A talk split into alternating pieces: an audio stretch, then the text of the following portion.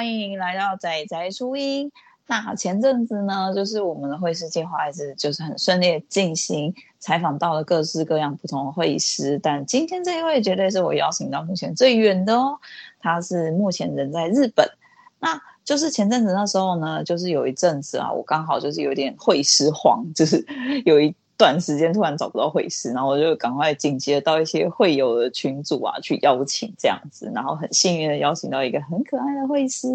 那今天呢，除了我听说他在日本以外呢，他还有一些就是比较特别的部分，想要就是跟各位听众们来做一个分享，所以就是很开心可以邀请到他。那请一起来到这个节目上，先帮我跟听众们做个自我介绍哦。嗨，大家好，我是一起。我目前住在日本，Hello, Hello. 然后我就词穷了。没事没事。那一刚开始，我记得我那时候跟你聊的时候，你是在日本的一个插画家嘛？嗯、那这边的话，就是有很多就是想要询问的，就是哎，一方面是说怎么会？在日本是在念书吗？还是在那边工作？那呃，怎么会在日本从事插画？而且你的就是画风也真的就是比较，我觉得有那种日本娃娃的那种感觉，这样。嗯，我一开始是为了来就是学插画，所以来到日本。那一开始是以留学生的身份，先学了一年的日文，然后念了两年的插画专门学校。那后来才进入职场，体验日本的就是工作跟职场环境。大概两年左右，那发现就是我还是比较想要做自己的创作跟就是插画，所以后来我就离职了。今年开始就是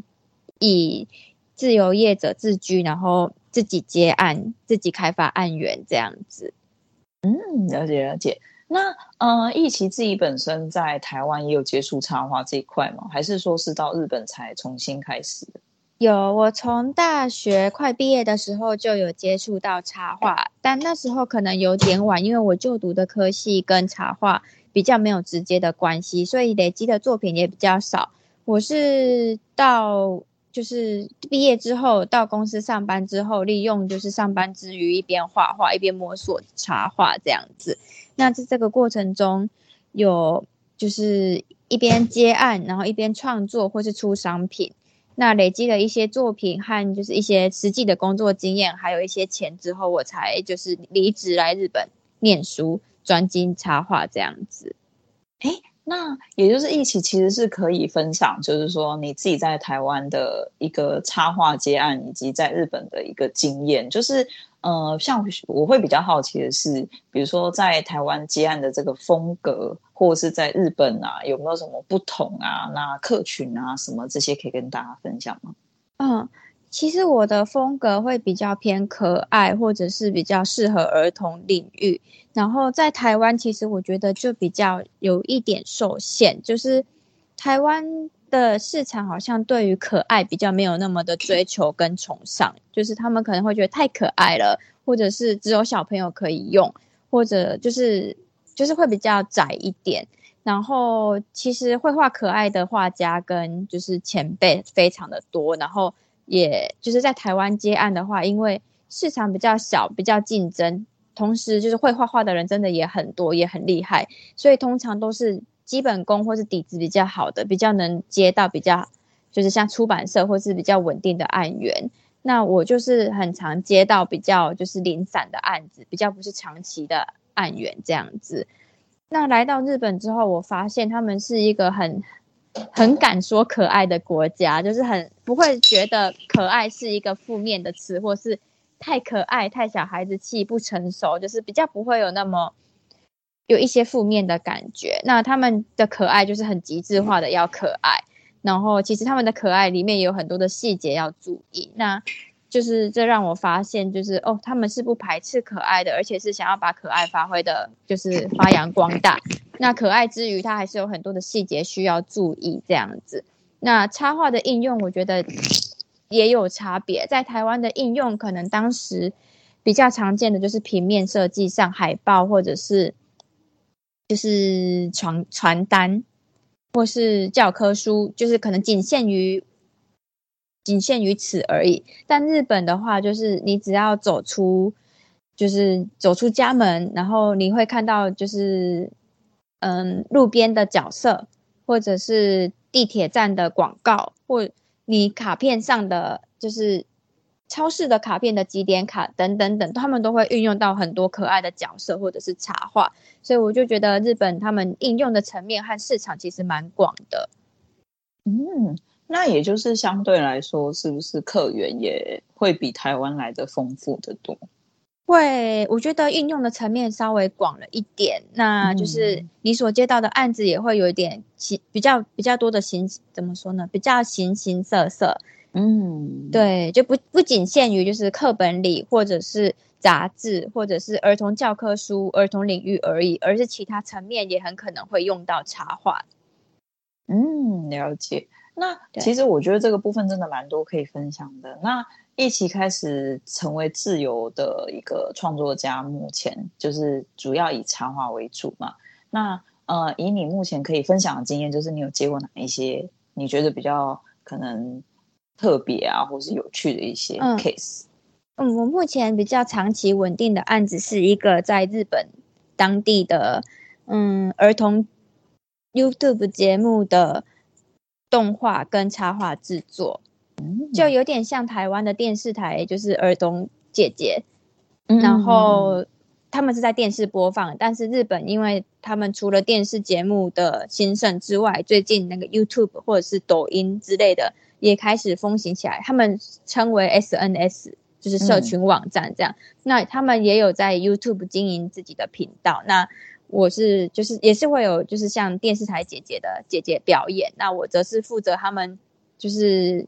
后面的背景跟动画的制作这样子。那因为我本身也很喜欢小朋友，然后其实我在来日本之前，我也有去应征过电视台姐姐，就是可惜落榜了。所以当时我就是有一点就是觉得二选一，如果落榜我就去日本，如果没有落榜，我就是可能在台湾 会往就是电视台姐姐这个路线走发展。对，那后来就都就是就没有，后来就来到了日本这样。那因缘机会巧合下，让我又接触到这个我曾经还蛮喜欢的领域和工作。然后是用自己喜欢的事情去做，觉得很开心。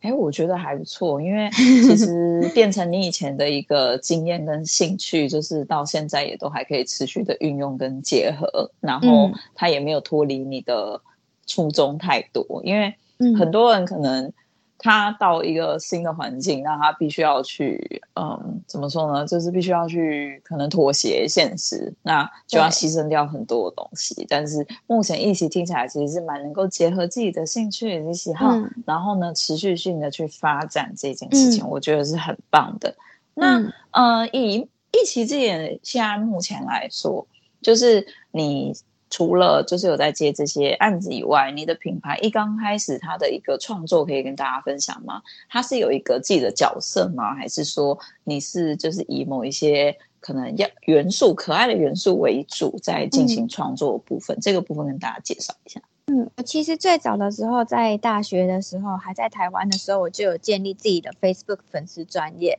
那时候我是用四只动物，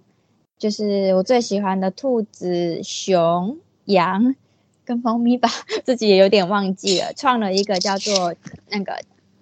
奇幻星球，因为我的名字是奇，所以我就把奇当做开头，就是作为奇幻星球的名称这样子。但是我自己也是觉得有一点在台湾的时候有点受限了，所以后来我就没有一直把它们发展下去，我就去尝试各种插画的应用。后来我觉得就是插画的应用好像。就是比起画特特定特定的东西，对我而言觉得更有趣，因为我还蛮希望我的插画是可以进入到各行各业，或是用其他有其他的应用层面这样子。嗯，那也就是说，你自己本身开始的创作以后，它并不是完全的 focus 在某一些特定的角色为主，主要还是以你目前所接的一些案子，或是目前所。呃，走到的方向，然后再沿着这个下去去拓展。对，因为我还蛮想做比较就是全能性的，就是不只是会画可，嗯嗯，就也许我的风格就是可爱，但是我不不一定只能画角色，就是我也可以画水果，或是画不同的就是东西，然后进到不一样的业界，嗯、然后运用在不同的层面上，我觉得这是一件还蛮有趣的事情。嗯。那其实我觉得这样听起来是没有太局限于自己啊，就是说让自己有一个自由发挥跟可以去展现所长的一个方式。嗯、那你自己开始从脸书出发了以后，那就是除了脸书以外，就是主要的经营也就是在那边吗？还是说后来有没有就是、啊嗯、对对，就是一些其他的发展？对，这个很有趣，因为我来日本之后，我发现就是日本人其实不怎么用 Facebook。然后再来是因为我是就是已经毕业求职呃毕业，然后有工作经验才来日本，所以我跟我同届的同学其实差了快十岁。那更年轻一代的日本人，他们根本连 Facebook 的账号都没有，所以就没有办法用 Facebook 跟他们交流。那当时我是有。Instagram 的账号只是我不常用，那我发现日本人最常用的是 Instagram 跟 Twitter，但是 Twitter 我又看不太，我又不太理解它的操作方式，那我就用就是当时我所持有的 In Instagram 账号继续就是发展下去，所以那时候就开始慢慢的经营 Instagram。那起初因为也不知道怎么经营，就是把就是自己所做的成品发上去。然后就发现，就是哦，就是没什么反应这样子。嗯、然后这这几年来，这一两年来，慢慢的会加入一些自己的心得，或者是经验，或者是分享，才发现就是比较会有一些互动跟一些回馈这样子。嗯嗯嗯嗯。因为我觉得，其实我目前呢、啊，我那时候当初印象看你的，就是最有印象深刻的，应该就是因为你是旅日嘛。那一般来说，就是其实这样的经验是比较少会看见的，所以，嗯、呃，大部分我觉得 Instagram 目前我观察到现在，大家的经验都是你有一些比较特定的呃经验分享，或是跟大家比较呃可能是一样，可能是不一样的一些比较 focus 在某一些族群上面，会比较有一个好的开头。嗯，那当然在那之后就可以很扩散嘛，就是基本上就是你只要。OK 了以后，就是你想要怎么做都行。那刚好也想到一起，刚刚有提到，就是在台湾可爱的部分，我觉得我自己观察起来，也觉得台湾好像不是就是只喜欢可爱，他们喜欢有点丑萌的 那种东西，就是比较有趣。要有点人的个性比较就是幽默啊，要有点搞笑，然后对丑丑的，然后就是讲一些干话，然后大家就会觉得很有趣。对对对，就是好像大家喜欢的比较是这样。我觉得刚刚听到你分享的时候，突然觉得哎，对，好像是蛮有感觉的。跟风俗民情不太一样，因为台湾人喜欢有梗，就是幽、啊、幽默有趣，然后。共鸣这样子，然后他们就会很很嗨。对对对，就是当他好像 get 到一点什么时候，他就觉得 哦，这个很棒。但是我是一个不是很会制造梗的人，哦，所以 嗯，我懂，就是，就是你嗯，你变成你发挥，就是你发现自己的某一些特长的时候，你有主要的去发挥那个区块，那可能不擅长的部分就，就、嗯、我觉得也是因为像。其实我就会跟很多会师们在聊天交流的时候，就是比如说我就会跟他们常常会聊到，就是我很羡慕那种很会画色块的人，因为我色块真的是觉得好难画，就是好难理解，就是到底要怎么去用只用色块就可以把这个东西呈现的很好这样子，我就觉得我好像画色块就 很弱，然后他们就会，他们的人都很好，他们安慰我说，哎呀，就是。画线也有，就是一个线条族群，嗯、那就选自己最擅长的事情就好了。嗯，真的，对，就觉得哦，大家人都很好，这样。OK，那嗯、呃，目前呢、一起开始在进行插画这个创作，除了接案以外，有没有开始设计自己的一些商品啊，或者是有没有一些主打的项目的接案？就是你比较特别。呃，擅长哪一个区块？因为我相信现在其实网络很方便啊，所以有一些人想要透过网络去找你接案也是 OK 的。嗯，那你这边有没有办法分享一下？就是说你最擅长的哪一些部分，你可以有兴趣想要去承接的这些案子可以去找你，或是你现在也有一些商品，就是也有在主打这样。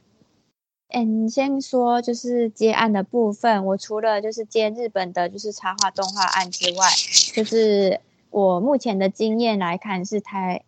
台湾的朋友或者是一些客户，他们会来找我做他们的品牌 logo 设计，就是一他们喜欢我的风格的话，会请我就是用我的风格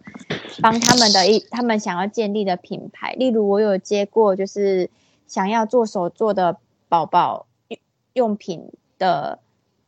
新品牌，然后他们没有 logo，他们想要设计 logo 跟形象跟名片，就会找我。然后或者是一些农产品的品牌，他们想要把就是比较就是看起来朴素的农产品变成可爱的角色，他们也会来找我。嗯嗯，像是这样子。然后之前也有甜甜圈店的妈妈来找我说，想要开一个以就是她她家可爱两个可爱女儿的形象为主的，就是甜甜圈店，那可不可以帮他们？帮他把就是 孩子们融入甜甜圈做一个设计，这样，然后就是只要你有想法都可以交给我，因为我就是帮忙实践，就是你的天马行空的想法的的，就是的人。角色这样子。对对对，嗯，我觉得的确是这样，所以嗯，其实呃，你运用了很多自己的不同的经验，以及在日本就是说留学的这一些呃历程，去能够让。呃，顾客有一些更多不同的选择，我觉得这个部分也是大家可以做一个参考的部分。嗯、那时间的关系，我们先稍微静一下休息，等一下再请一起回来继续分享哦。好。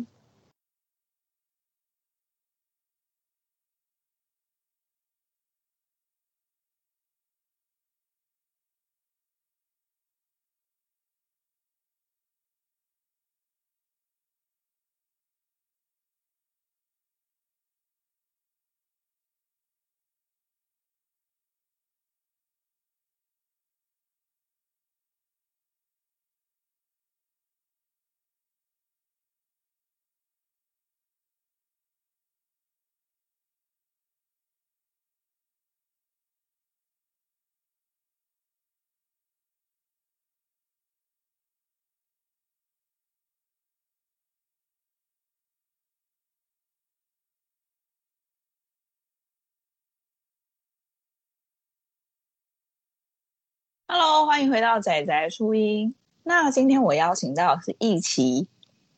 还记得他刚刚前面就是提到很多他在日本的一些就是生活以及经历。那我还有很多想要询问的部分。再来就是刚刚前面有一些些就是没有问到，就是说刚刚易祺有讲到自己本身有在接案的这一些项目，可是好像还没有提到商品的部分。有没有一些商品是你有在准备筹备，或是已经在开始贩售的部分呢？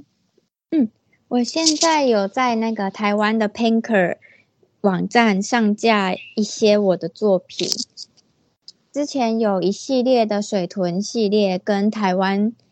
之前有画一系列的台湾美食地图，那都有把它们做成商品，暂时放到 Painker 上做贩售。那未来有机会的话，有机会有时间有经费的话，也还蛮想要再出出展或者是摆摊。但因为目前还没有机会，所以就先放在网络上做贩售。那出展跟摆摊主要是以日本为主吗？还是说会会来到台湾？可能要看就是时间跟机会这样子。嗯，不排斥。嗯、对，两边都不排斥，都还蛮想参加。但因为最近因为接案比较忙，那也想要问一下，就是说以疫情来说的话。因为你听起来就是说，你应该在疫情的时候已经在日本了嘛？对，对你来说有影响到吗？就是你观察日本的情况，影响到我的工作或是接案吗？对，都是这样子。其实我觉得可能多多少少会影响到整个，就是不管是哪一个领域的经济状况，就是都还蛮低迷的。因为肺炎刚开始的时候，我刚好是以新鲜人的身份进入日本的职场。那在比起大环境的影响之下，我觉得就是就是个人进入的企业环境对我的影响比大环境的影响还大。当时我进入的职场比较条件比较没有那么的好。就是还蛮常需要加班到早上七点的，那那样的环境其实是有一点受不了的。就是先不管就是大环境的状况如何，就是在这样的小环境就是有一点困难了，所以我就先不勉强自己，就做到一个段落就离开了。那让我觉得比较困难的，其实我那时候也分不太清楚，是因为我是外国人，还是因为我是没有经验的人，还是是因为真的肺炎的爆发的关系，可能太多的因素，嗯，交接在一起，嗯、所以其实转职的过程其实我没有很顺利，嗯，接着我也没有再转到就是相对应的，就是我就没有再进入设计的领域。我是擦擦边进入了其他的领域，也就是我刚刚所提到有兴趣的儿童领域。嗯，那这个领域它是刚好是一个新创的公司，那它也需要应用到一些设计跟插画的，就是品牌塑造力这样子。那我刚好可以把这些经验运运用在这上面，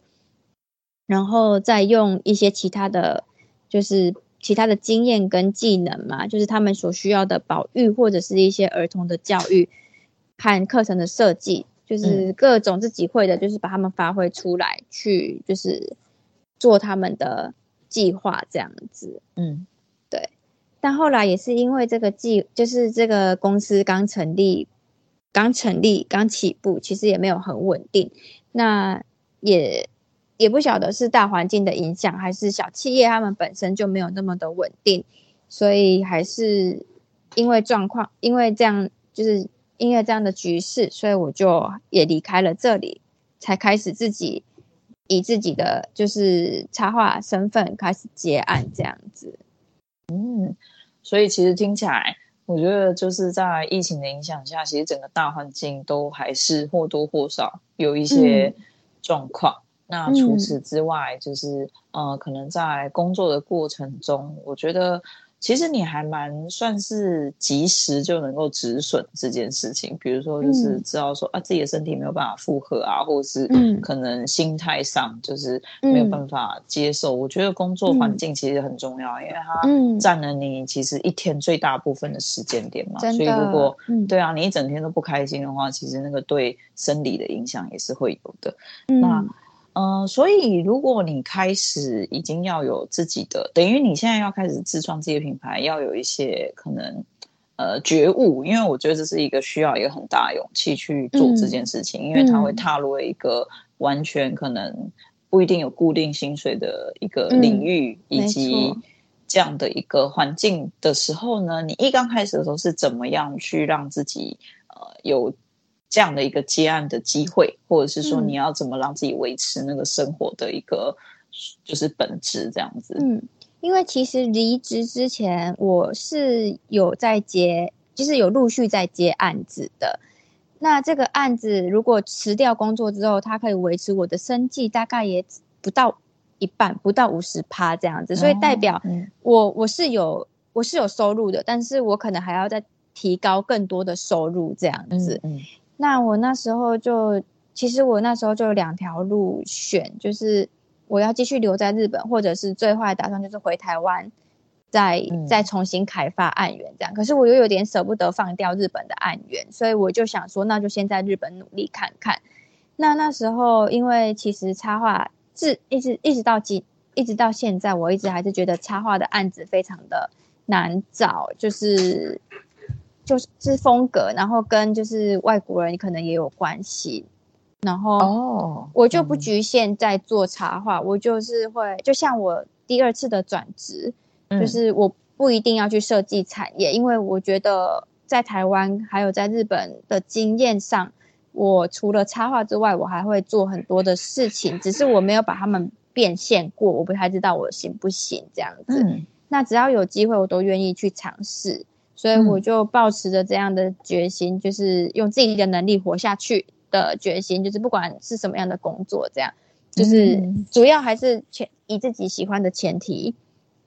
然后自己能做做得下去为主，去摸索这样。所以其实我现在有接四份工作，然后一份是平面设计，就是以往的经验，嗯、然后一面一一一个方面是就是刚刚所说的插画动画，就是。嗯对，一直以来的稳定案源。那我最近也有，因为我也喜欢旅行，然后在 Instagram 也有分享我的旅行插画。那我有把这一个部分就是也拿去，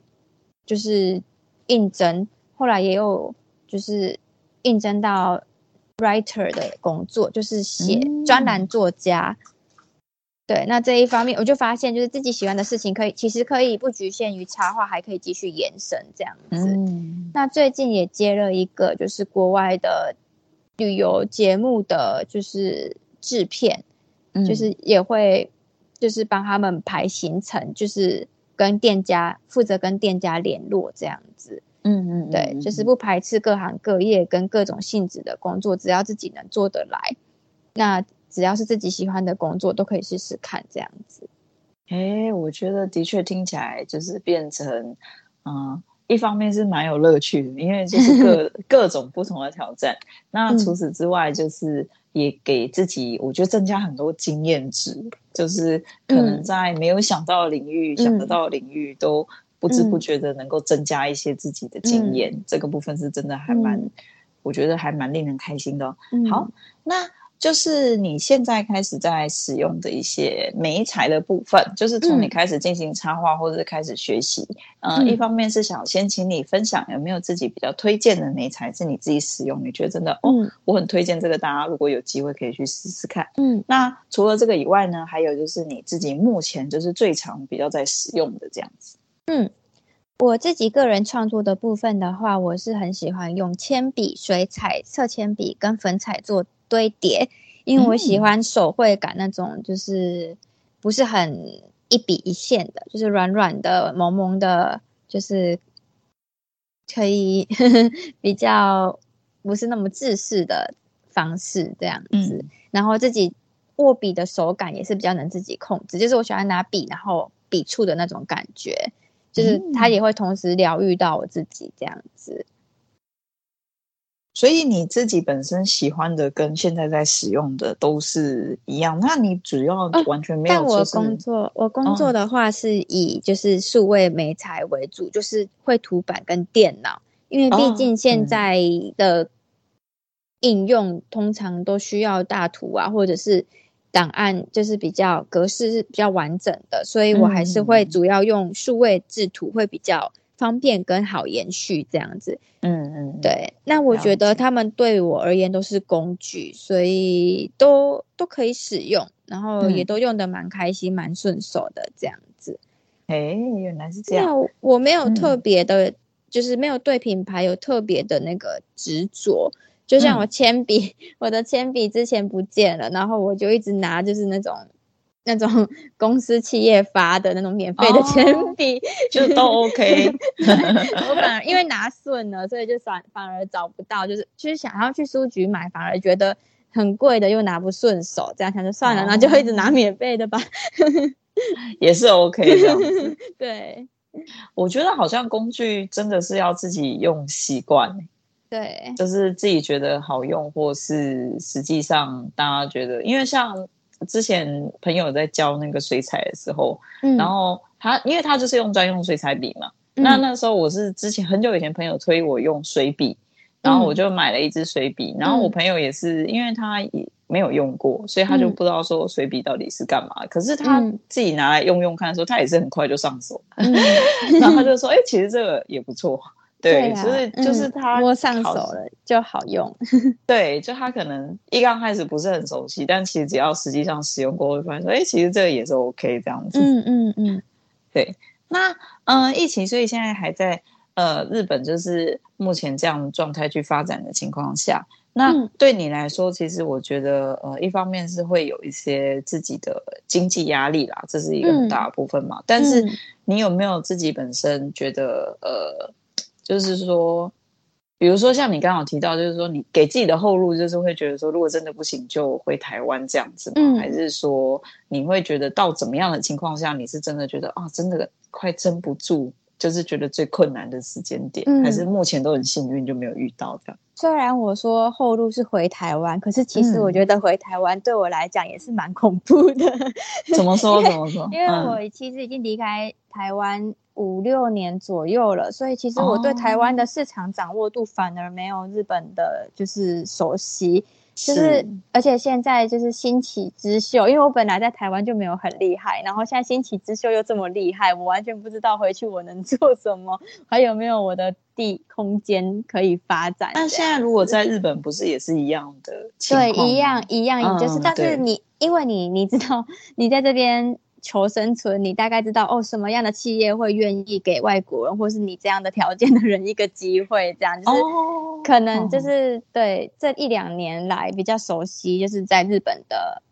的状况。嗯，虽然回台湾可能就是在就是地缘跟人员上可能会比较不用那么担心，但是说真的，我还不是很了解台湾目前的趋势跟状态是怎么样。Oh, 所以，反而其实对于回去从零、嗯，对我来讲好像也是从零开始。嗯，对。相对来说，嗯，嗯，对。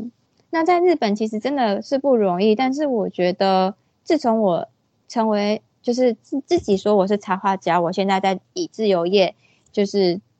工作这样的自我介绍之后，我觉得好像有比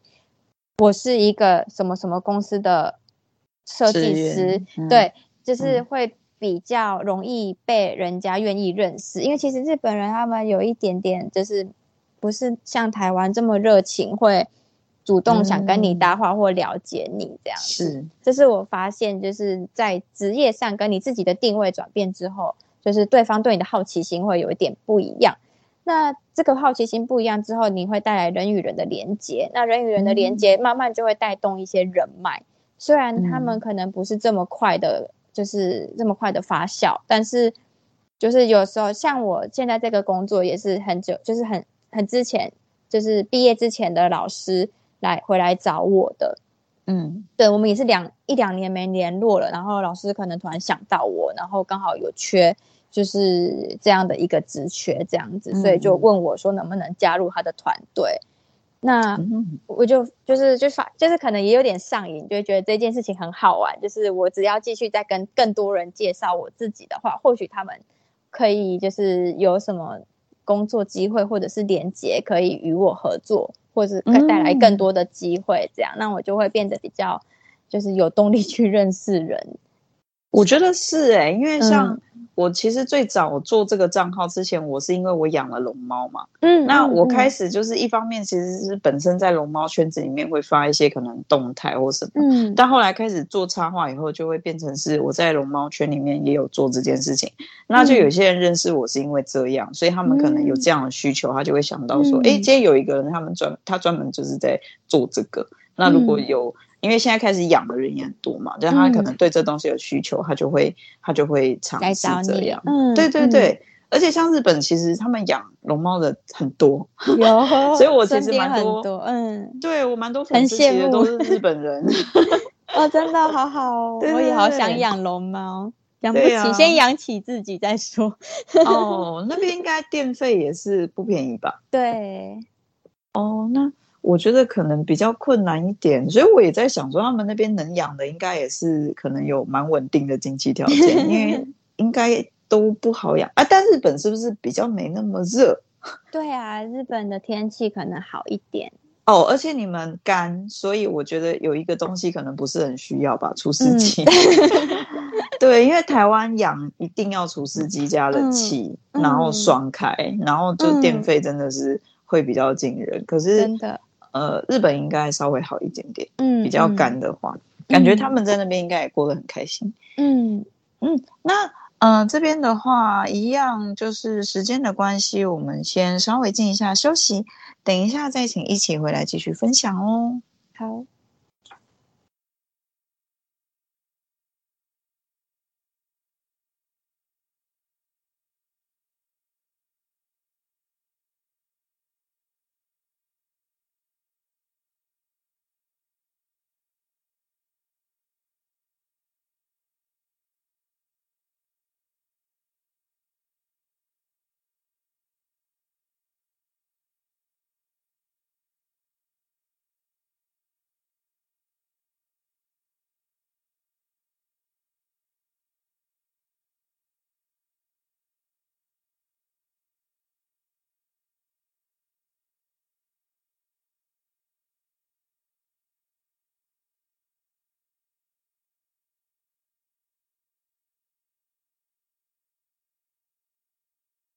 Hello，Hello，欢迎回到仔仔初音。那前面呢，一起分享了非常非常多，就是他在日本的一些很多经验啊，以及就是跟日本人相处的一些，我觉得美美嘎嘎的部分。因为其实我真的很多朋友也都是有分享跟日本在日本生活的一些趣事啊，就是辛苦的地方啊，跟就是他们觉得有趣的地方，其实都有这样子。那。嗯、呃，也想要询问一下说，说一起开始就是在接案的时候，大部分可能是透过介绍，就是去 promote 自己，介绍呃面对面交流的方式。那如果是透过网络啊，像是 IG 啊，或是一些其他的平台的行销上面的话，你要怎么透过网络去跟大家介绍你自己呢？就是你怎么去行销这个区块？嗯，其实这块我觉得非常的不容易，嗯、因为其实透。从 IG 直接联络到我来，就是托付案子的人其实不多，反而是我去运用，就是各种不同的平台去，就是撒自己，有点像撒网，就是把自己的传单撒出去，然后有兴趣的人拿到这张传单会来找我这样子。那我做的就是两件事，第一件事就是把我自己的作品集就是完整化。放在 IG 也好，或者是放在 Behance，就是可以让人家一目了然我的作品是就是是什么样子，我在做些什么东西，嗯、就是让人家可以拿到传单进来，这个传单发现我是怎么样的一个人，这是我做的第一件事情。嗯、那第二件事情就是呃大量的发传单，那大量的发传单，我的方法是就是因为我以前就是在日本就有就业的经验。然后那时候求职的时候，大概都是要投五，就是好几百家，也不知道好几百，就是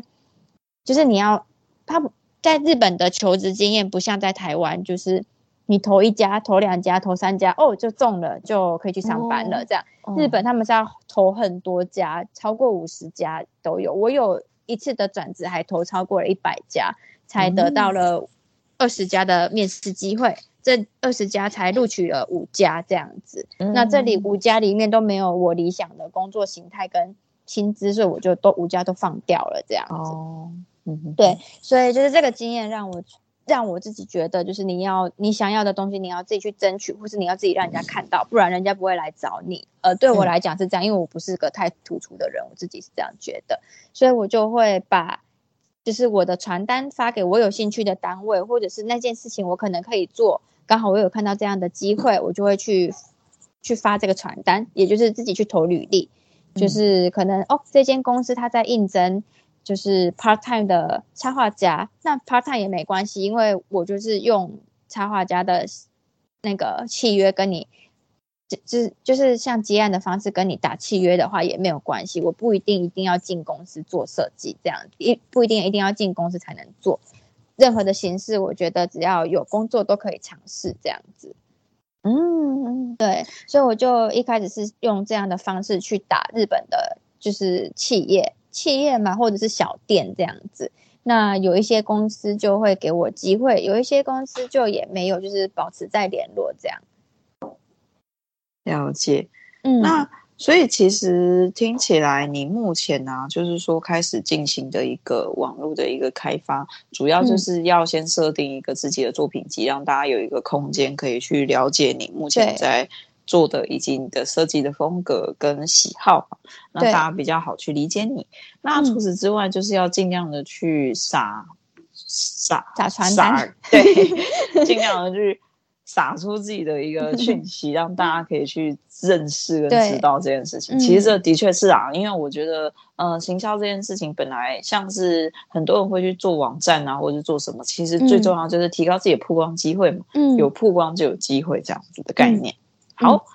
那呃，目前呢，就是一起开始创作到现在，就是说，嗯、呃，因为像我。嗯、呃，我自己本身开始在跟很多的一个创作者们聊天，那也会有一些比较新的创作者们，他们会有一些疑惑，就是他可能会不知道他应该可以怎么开始做，嗯、或是怎么样开始这件事情，嗯、甚至有的可能就是对绘画都不是很熟悉。那一起本身其实算是很早期开始就踏入这个领域了，那你自己有没有什么建议可以就是？觉得从现在开始，从以前到现在学习到的这些绘画经验来说，有没有一些可以跟新兴的创作者们分享的部分？嗯，刚开始的话，其实我也是从小时候喜欢画画的就是小亚苗、小幼苗，就是发展起来的。嗯、就是我其实不是我我没有读过，就是就是那个叫什么美术班啊？对，我没有读过 美术班，所以我的基本功其实没有说很好。所以当大家说要画画的时候，我也是觉得我只是喜欢，我不会画这样子。那刚开始的话，我觉得你喜欢这件事，你就去做。那你去做了之后，你就大量的累积作品，做自己想做的，或者是去去模仿也好。但是你要分得清楚，模仿跟自己的东西是不一样的。你不能把模仿的东西拿来说是自己的，但你可以借由模仿去练习是没有问题的。嗯、那假假如假设你今天在一本书上看到你很喜欢的图，好，你可以去学着画，画成自己的样子也好，真的就是照着它。一样的话也好，就是这是一个练习这样子。那如果是一模一样的东西的话，嗯、千万不要把它拿来当做你自己的作品集。但如果是因为有自己的想法或者是修改而不一样的话，它可以变成你的一个作品累积。那你就在这个过程中大量的练习，大量的累积，然后一样保持喜欢做的心情。那慢慢的可以扩展到主题性、系列性，越做越大。那那这边有一个就是刚刚提到的部分，我有点好奇，嗯、因为我希望大家也可以了解这件、嗯、这件事情。就是刚刚一期我就提到一个很棒的东西，就是关于模仿这件事情。因为其实我觉得这应该是很多创作者必须要去避免的，所以一期可以跟大家分享一下，怎么样的情况算是呃模仿？就是好，比如说我呃照着他的格式，但是他画的是兔子，我把它画成猫咪，这样子也算是一种模仿吗？嗯，我觉得风格上可能。可能多多少少会有一些危险吗？例如它的猫，嗯、你可以去就是稍微分，就是如果你可以分析的话，你可以稍微看一下，就是这只猫猫的比例为什么会可爱？是因为、嗯、哦它很圆，它是一比一的比例这样子。嗯、那如果你是按照一模一样的比例把它画下来，只是变成兔子，然后你就说这是你自己的作品的话，它可能会会跟原本的那一只猫咪。雷同性有一点高，因为要么是一样的比例之类的。嗯、但如果你把它稍微改一下，或者是调整一下配件之类的话，或许会比较不一样，或者是有自己的特色这样子。其实，嗯、其实业界上没有一个很明确的标准来判断说什么样是模仿，什么样是抄袭。哦，我之前印象比较深的抄袭是，嗯、我有一个很喜欢的日本漫画家，嗯，然后。他那时候冒冒冒出那个就是抄袭的风波，是因为他的某一些图是抄照片，嗯，就是他的那个背景图就是跟某一些照片或是海报或是一些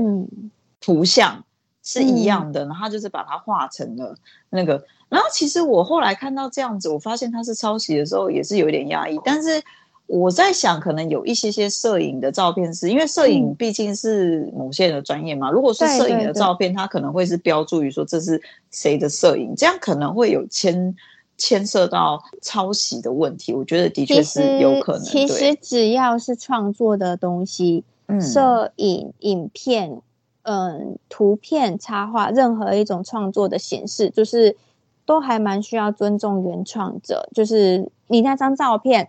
有人可能觉得，哎，我只是模仿照片，没有关系吧？可是如果你没有取得这张照片的，就是的摄影者的话，他也有很可能会回来提告你，或者是会觉得你侵犯到他的权利。那到时候会怎么审判的话，就是依各国各家的，就是法律去规范的。所以其实还没有没有没有一定的就是规范。但是就是要小心避免就是了，嗯、有点难。但是，嗯，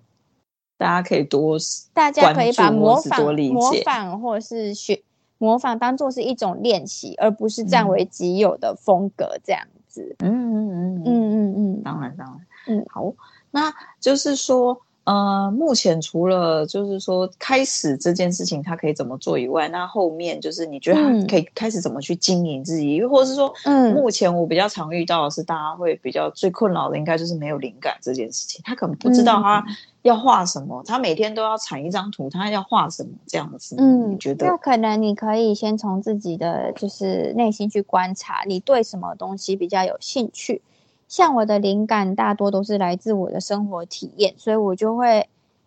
在自己生活体验这个部分特别的加强，就是例如我知道我的灵感来自体验，那如果我没有体验，我可能就没有灵感，所以我就会更用心去体会一下我的生活，或者是安排一些小旅行啊之类的。